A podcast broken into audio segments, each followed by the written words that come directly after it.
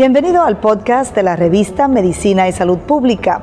No se pierda nuestra entrevista exclusiva con los médicos y expertos más relevantes para la medicina y la salud pública en Puerto Rico y el mundo.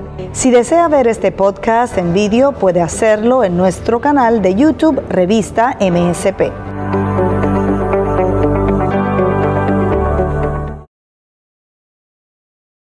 De 60 a 65. Correcto. Eso es con, eso es con las 11.000 de Jensen, o las 11.000 de Jensen van a personas sin hogar y el otro grupo. Todas las vacunas van a ir a ese esfuerzo. ¿A cuál a lo que le dije, se, se va a ampliar a 60 a 65 esas condiciones crónicas específicas, pero es todo, todo, todos los sites de vacunaciones. De la de Jensen, nosotros vamos a sacar 13.000 vacunas para vacunar pacientes que están, terminar la, la cantidad de pacientes encamados que tenemos. Y vacunar pacientes sin hogar.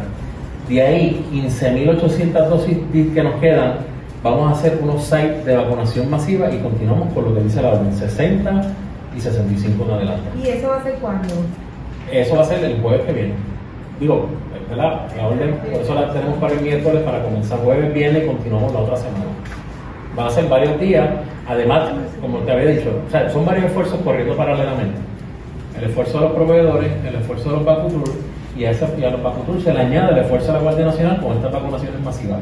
Una vez la vacuna llegue constante, que es lo que va a suceder después del 21 de marzo, pues nosotros ahí vamos a decidir qué otras poblaciones vamos a atender.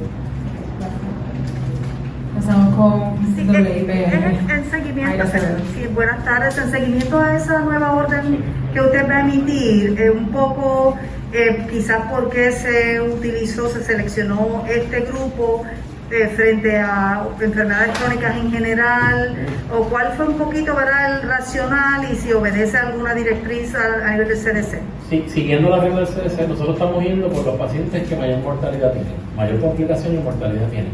Y ese es el orden estricto. 60, o sea, si tú analizas la data de la mortalidad y pacientes hospitalizados, siempre son mayores de 65 años. Si a eso le añadimos dentro de esa edad menores de 65 años, siempre vemos que pacientes con este tipo de enfermedades crónicas enfermedad crónica y mientras mayor edad tienen, mayor eh, probabilidad tienen de, de- de fallecer. Y eso, nosotros estamos, ese es el target de nosotros ahora mismo. De 60 años en adelante a partir del jueves. 60 años lo que ampliamos a 65 que tengan específicamente esas condiciones crónicas, porque son una lista como de 15 o 20 condiciones crónicas que el CDC le da mayor énfasis. Y nosotros estamos siguiendo específicamente esa lista. Eh, pacientes con otras enfermedades crónicas sería Eso una... en vamos a ir abriendo en, en la eventualidad, vamos a ir este, ampliando eso. Pero ahora mismo, pues, estamos, o sea, aquí, o sea, todo lo que nosotros hacemos en vacunación, para que la gente del pueblo de Puerto Rico entienda, es basado en ciencia y datos, ¿verdad? Nosotros nos enfocamos en los municipios, o sea, cuando hablamos de los vacuturas, hablamos de las vacunas que se están distribuyendo, no viene de la nada, no viene de un número porque decimos, ah, pues yo quiero darle a tal allí. Viene de la cantidad de pacientes que tienen eh, infectados y ahí entonces estratificamos dentro de esos pacientes cuáles son los que mayor comorbilidad tienen, o sea, que mayor complicaciones tienen en hospital, que están en los intensivos que, y que lamentablemente se mueren. Pues entonces esa lista es la que nosotros eh, seguimos. Siempre va a predominar mayor de 65 años y eso es más del 80% de la población lamentablemente que fallece o que termina en una, en una situación crónica son mayores de 65 años.